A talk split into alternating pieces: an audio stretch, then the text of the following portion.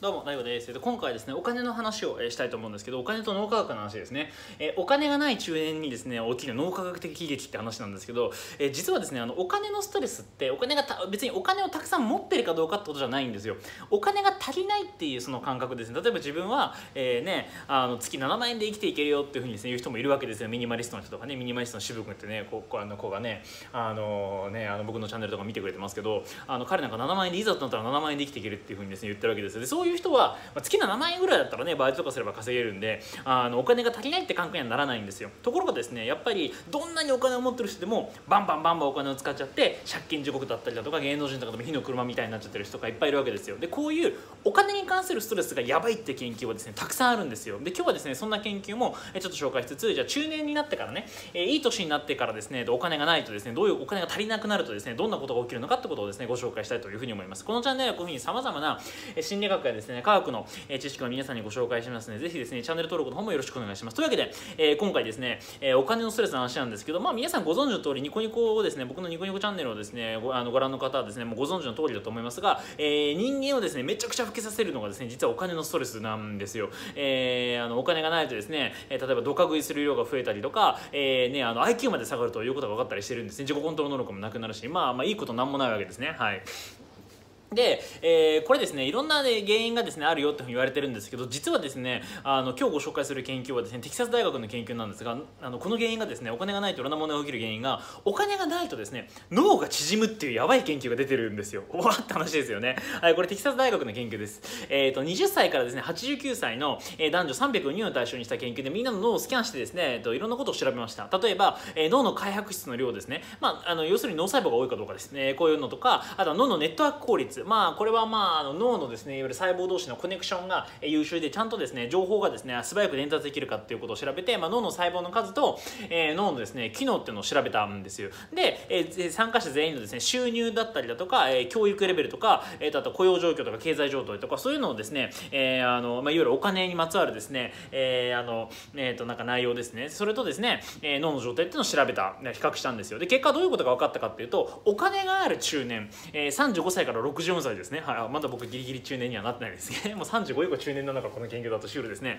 えー、35歳から64歳のですねお金があるですね中年の人ほど、えー、脳が大きい。開発質の量が多かったんですね。つまり脳細胞の数が多くて、えー、脳が大きかったんですよ。でさらに脳のですね機能も良かったです。ネットワーク効率もやっぱりお金がある中年の方が高かったんですよ。でさらにこれはメンタルの悪良し悪しとか、えー、現在のですね認知機能のレベルとかを考慮してもやっぱりお金がある人は脳がでかかったんですよ。これどういうことかっていうと例えばメンタルが落ち込んでる人何かしらのですね病気に一時的にかかっていてメンタルが落ち込んでる人とかストレスとかでですねメンタルが落ち込んでる人を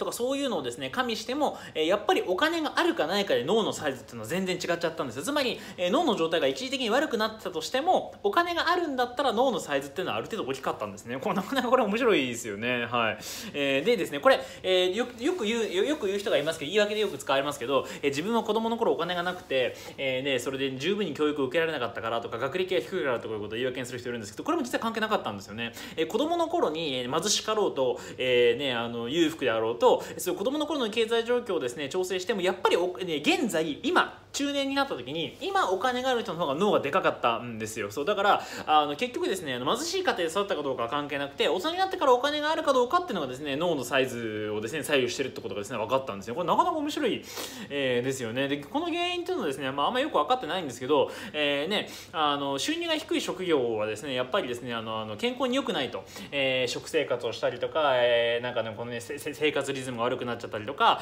えー、そういうことが起きてしまうせいで脳が縮んでるじゃないかとか、えー、このですね貧しさのストレスっていうのがですね純粋に脳を縮めてるんじゃないかとか、えー、貧しいとですねあんま脳を使わなくなるんじゃないかみたいな結構ひどいですよね。こういうことをですね一応研究者は指摘してるんですけど、まあ、原因はよう分かってないんですけどとりあえずお金がないと脳が縮むってことなんですよね。だから自分の脳のためにもだからある意味ね中年の最強のボケ防止はですねサイドビジネスなんじゃないのかというふうにですね言えるということなんですよね。で実際にですねあの